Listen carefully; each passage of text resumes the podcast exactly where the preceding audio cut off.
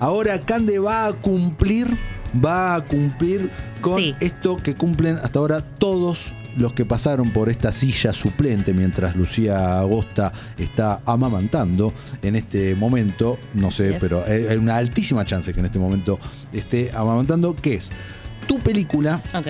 tu serie y tu documental. Es algo que eh, a mí, que amo esto, eh, me, me resulta muy difícil elegir una película. Es muy difícil. Entonces te voy a dejar elegir dos. Lo mismo Sí. me pasa con las series, pero ahí ponele, Bueno. podemos hacer una mención honorífica. Ok. Pero, pero eh, que elijas una y lo mismo con un documental. Vamos a arrancar por tu película. ¿Qué película has elegido? Y mira, traje una combinación porque elegir una Dale. fue muy difícil. Vamos con dos. Vamos con dos. Una que Sí. es bastante actual. Me encanta. Sí, A ver, es ¿cuál? el debut cinematográfico de Olivia Oh, Wilde. peliculón. Peliculón. Estamos hablando de Booksmart. Excelente película, excelente Sí. película 2019, si la memoria 2019. no me está fallando. Una gran coming of age, y ese es un, eh, siempre digo, es mi subgénero cinematográfico favorito. El mío también. Y está protagonizada por Caitlin Denver y Vinnie Feldstein, que si no la conocen la tenemos en Lady Bird. Y ahora está en American Crime Story, el caso de Mónica Lewinsky. Sí, y en Euforia también. ¿Y en Euforia? Claro. Ah, mirá, no la tenía. ¿No viste Euforia? No vi Ah, te va a Euforia. encantar Euforia. me la estoy perdiendo. Re, ya, mirá Euforia. Bueno, la premisa de la película es así. Son dos amigas muy, muy ñoñas, con las cuales me siento muy identificada. En su último día de secundaria, ambas ya consiguieron entrar a universidades muy prestigiosas de Estados Unidos. Y se dan cuenta en el último día de que nunca se habían divertido. De que estaban todos sus compañeros. El último día de clase. El último día, todos sus compañeros estuvieron de joda todo el año y aún así consiguieron entrar a grandes universidades y ellas dicen, no entiendo cómo pudieron entrar a grandes universidades estando de joda. Entonces, Recordemos, ¿no? Está bueno, a mí me gusta Sí. acá como hacer ese inciso de la gran diferencia que hay en Estados Unidos en lo que es la educación terciaria con la nuestra, ¿no?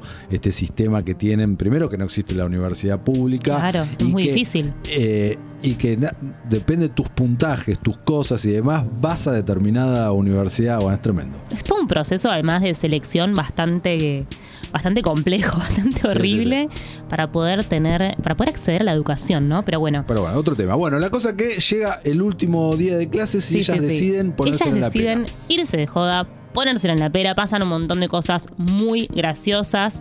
La vemos también en la película a Billy Lord, la hija de nuestra princesa Leia. Ah, y es verdad. Sí, claro que sí. Sí, que le tenemos claro. mucho amor.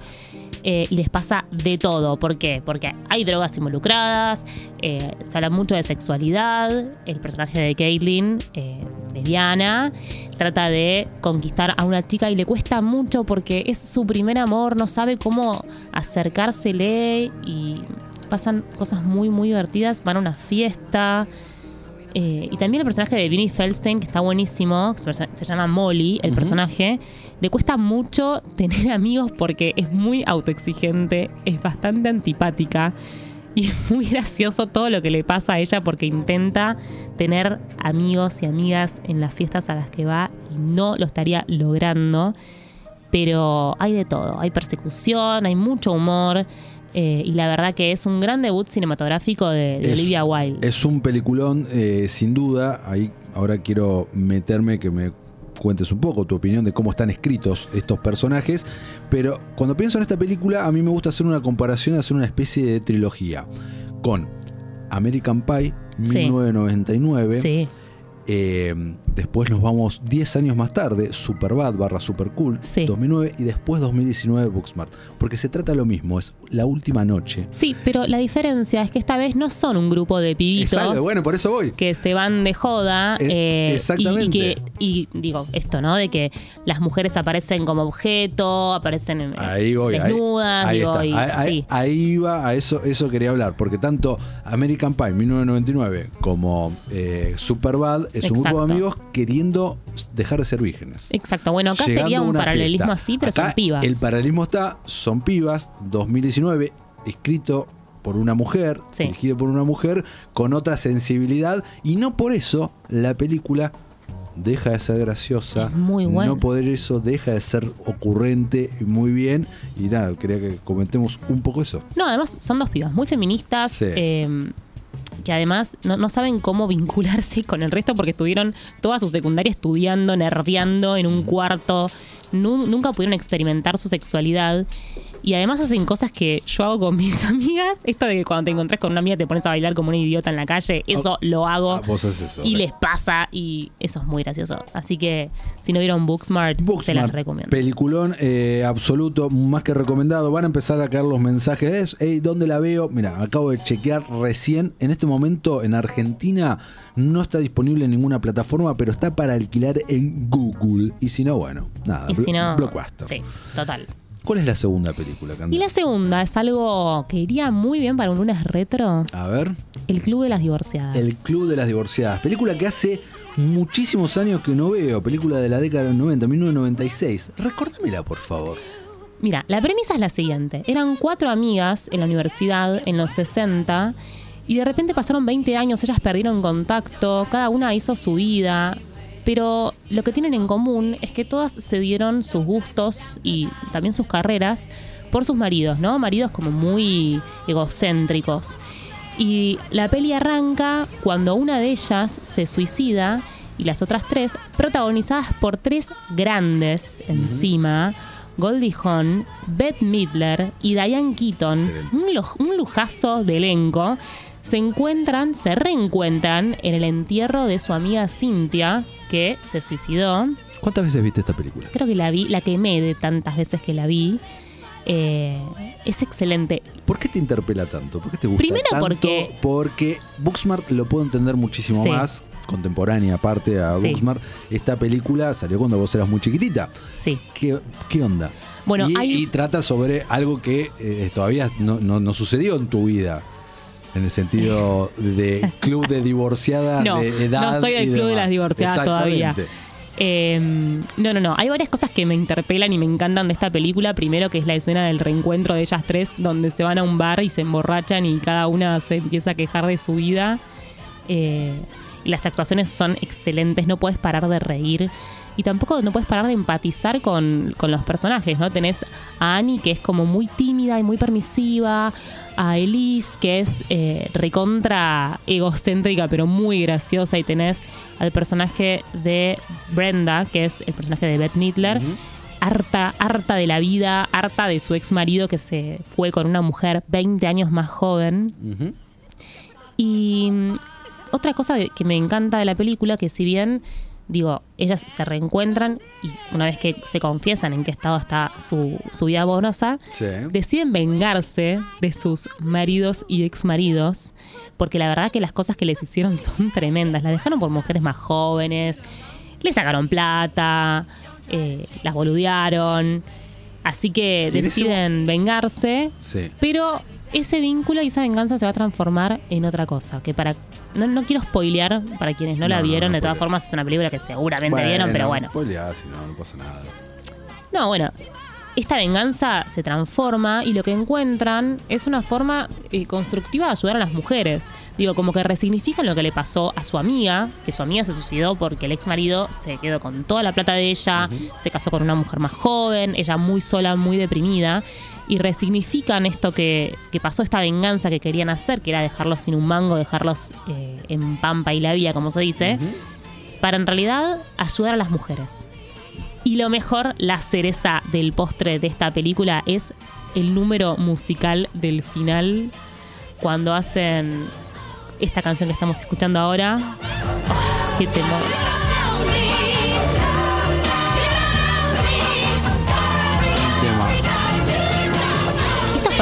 Ver con tus amigas.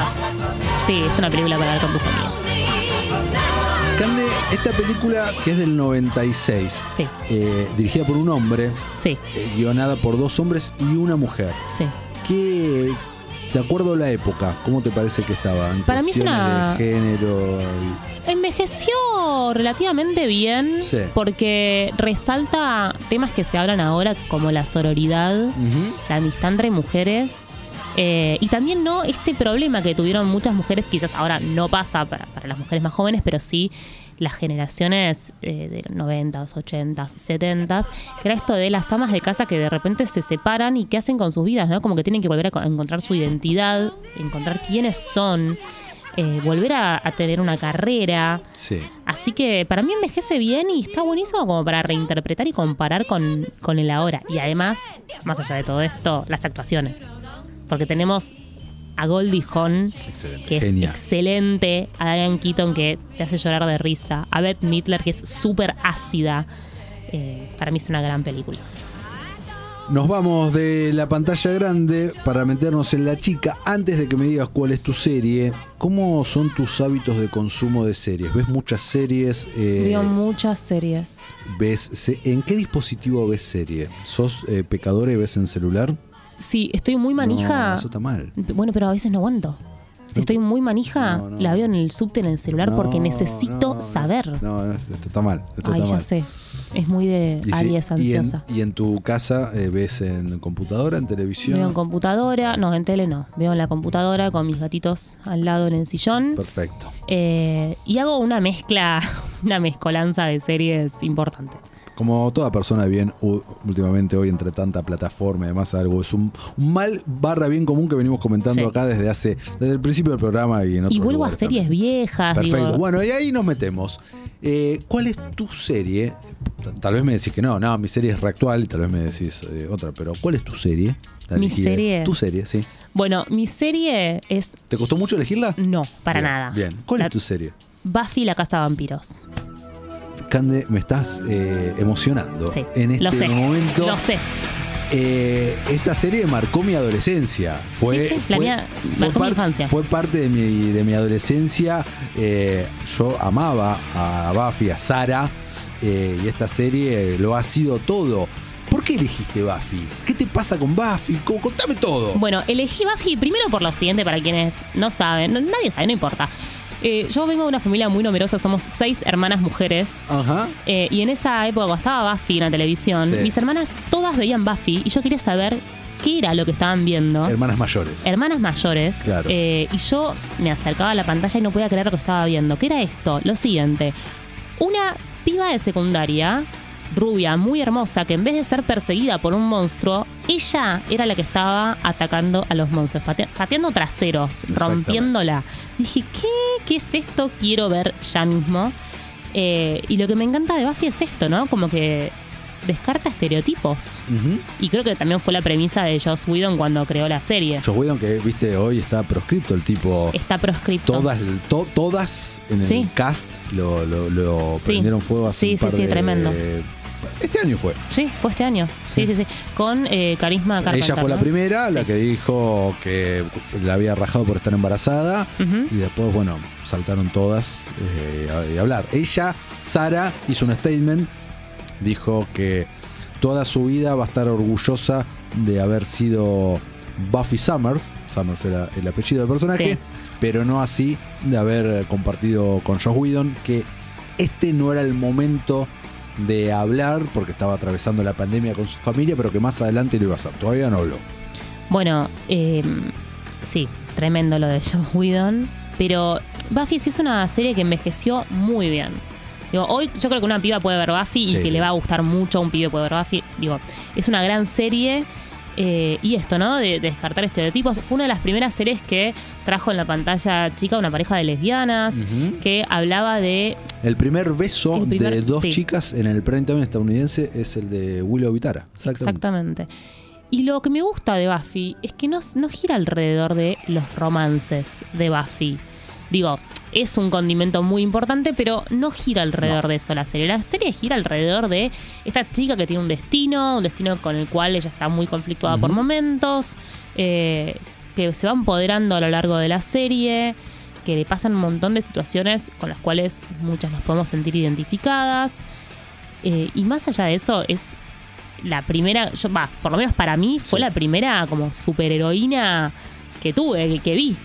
Y seguramente, ¿no? Por tu edad y por lo que fue el éxito, todo, sin duda. A mí lo que me, encan- me encanta, me sigue encantando de Buffy, que en ese momento se comentó mucho y ganó un premio, esto y demás, eh, en la segunda temporada, cuando el capítulo, cuando ella pierde su virginidad con Ángel, Ah, con, su, con, su, con, con su novio vampiro, Sí. de que es otro tema, él tenía 243 años, ella 16, Sí. ponele que...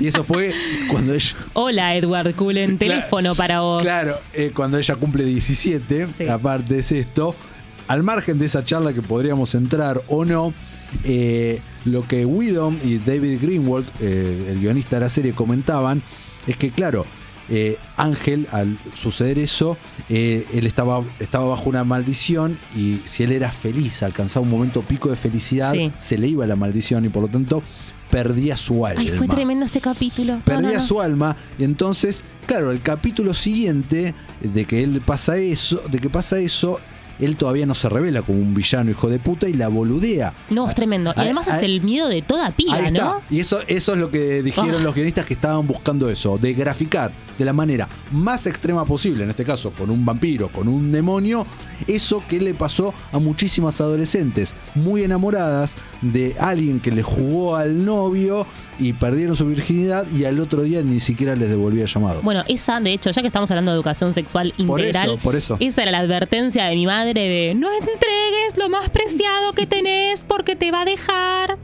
Entonces uno decía, bueno, ya está, ¿qué hago? Me voy a morir virgen rodeada de 800 gatos, está bien, porque mi madre así lo quiere. Perfecto. Un beso a María Rosa si nos está escuchando. Un, un beso grande. Bueno, Buffy, eh, gran, gran serie. eh, está. Estuvo en Amazon. Creo que están. No sé ahora si sigue estando en Amazon, pero está. Está en Amazon, Está- está, en sí, Amazon, está la en pueden Amazon. ver. Perfecto. Es una gran, gran serie que además tiene excelente soundtrack, tiene Ah, muy buenos momentos musicales. Tiene cada capítulo más que genial. Sí. Nos vamos a tu documental. Mi documental, bueno, eh, me llevé una grata sorpresa con este documental. Estoy hablando del documental de Paris Hilton. No lo vi. Bueno, Contame un poco. ¿Para de cuándo es? ¿Qué tan nuevo, qué tan viejo es? 2020, Ah, no, pandemia. es re nuevo. Es re nuevo. El documental lo pueden ver en YouTube, ¿sí? Paris Hilton, dirigido por Alexandra John. Bueno, ¿qué pa- ¿por qué es importante ver este documental? A ver, ¿qué idea tenemos nosotros de Paris Hilton? Yo te digo la idea que yo tengo. A ver. Eh, heredera. Sí. eh, De un la- imperio. un imperio, una de las primeras, tal vez la primera influencer, ¿no? Sí, Pre- total. previo a, a redes sociales. Total. Su reality en ese momento de Simple Life la rompía eh, por completo. Eh, una de las primeras eh, celebrities de la nueva era con sextape eh, filtrado. Sí, sí, sí, sí, sí. Y eh, nada, persona hiper eh, relevante. Bueno, una persona que además después de Simple Life y de años y años de ser paseada por paparazzis y vivir de joda, hizo un imperio. Paris tiene un imperio, un imperio que tiene cosméticos, fragancias, líneas de ropa, es DJ. Lo que pasa es que Tiene- la imagen Tiene frases patentadas. tiene That's Hot. That Hot está patentado por That's ella. hot. Eh, sí, pero además, digo, creo que el mundo, o por lo menos muchísimas personas, se quedaron con esa imagen, ¿no? Como de la rubia boba que decía That's hot en The Simple Life, que se iba de joda con Kim Kardashian eh, y con Lindsay Lohan. Pero lo que tiene esta película a hacer es no solamente dar una cara distinta de Paris Hilton, ¿no? Como la verdadera historia de Paris y, y lo que realmente le pasó, sino contar una problemática muy jodida que pasa en Estados Unidos. Muy jodida. ¿Cuál? Bueno, acá está. Paris Hilton, que viene de esta familia muy millonaria, Sí, ¿no? Acá, de los poderosa. Hilton, ¿no? Los hoteles. Viene de los Hilton. Con unos padres muy miedosos. Ellos tenían mucho miedo de que a Paris les pasara algo. Paris era además muy rebelde. Ella quería ser famosa, quería ser actriz. La madre no podía soportar que Paris salga de noche. Se mudan de Los Ángeles a Nueva York. En Nueva York, Paris vive de joda, la madre no la puede controlar y toma la decisión de llevarla a un boarding school, a un colegio pupilo, ¿no? Pero yo la verdad que no sé si la madre hizo mucha investigación preliminar de los lugares a donde estaba mandando su hija, porque lo que cuenta Paris es muy fuerte. Paris cuenta que en esos lugares, eh, escuelas, pupilas para adolescentes, eran lugares de terror, pero de terror ya de abuso eh, verbal, psicológico, sexual, de, de los. Sí, le pegaron a los chicos. eh, Paris se escapó de cinco, cinco de esas instituciones. Paris Hilton corriendo por las montañas y por el campo, rajando Wow. de esos lugares. No Eh, tenía idea de todo esto, mira. Sí, muy fuerte. Y lo que cuenta es las consecuencias psicológicas 20 años después de, de todo esto, ¿no? Y destapa una olla. Con esta denuncia destapa una olla. ¿Por qué? Porque estas escuelas reciben una millonada de subsidios, entonces destapa un negocio millonario, y empezaron a surgir voces de denunciantes que se suman a la voz de Paris y arranca todo un movimiento, gracias a esta película, que hoy está siendo judicializado. Y ella está yendo a, a la corte, está- digo, como testigo está yendo al juicio. Eh, así que sí, digo, es, es una película bastante fuerte. Y además, lo que está bueno es que ella, ella es muy, muy honesta, muy real en esta película. Dice, yo soy así por esto y por esto y por esto. Yo entiendo que parezca un imbécil por momentos. Yo entiendo que esta voz que uso un montón de veces no es mi voz. Eh, yo soy consciente, lo que me pasa es que se prenden las cámaras y soy otra. Eh, está buenísimo porque digo, es, es también un poquito de terminemos con prejuicios, quizás hay otra persona del otro lado. La verdad que está muy bueno el documental. Será. Está en YouTube, dijiste. Está en YouTube, lo puede ver cualquiera, sí, sí, sí. Me encanta, me encanta. Entonces, eh, Cande hoy nos metió en sus películas. Por un lado fue El Club de las Divorciadas y Booksmart. Luego nos metimos en su serie y ahí compartimos 100% Buffy, Casa Vampiros. Y cerramos con el documental de Paris Hilton que se llama This is Paris. This is Paris. Perfecto.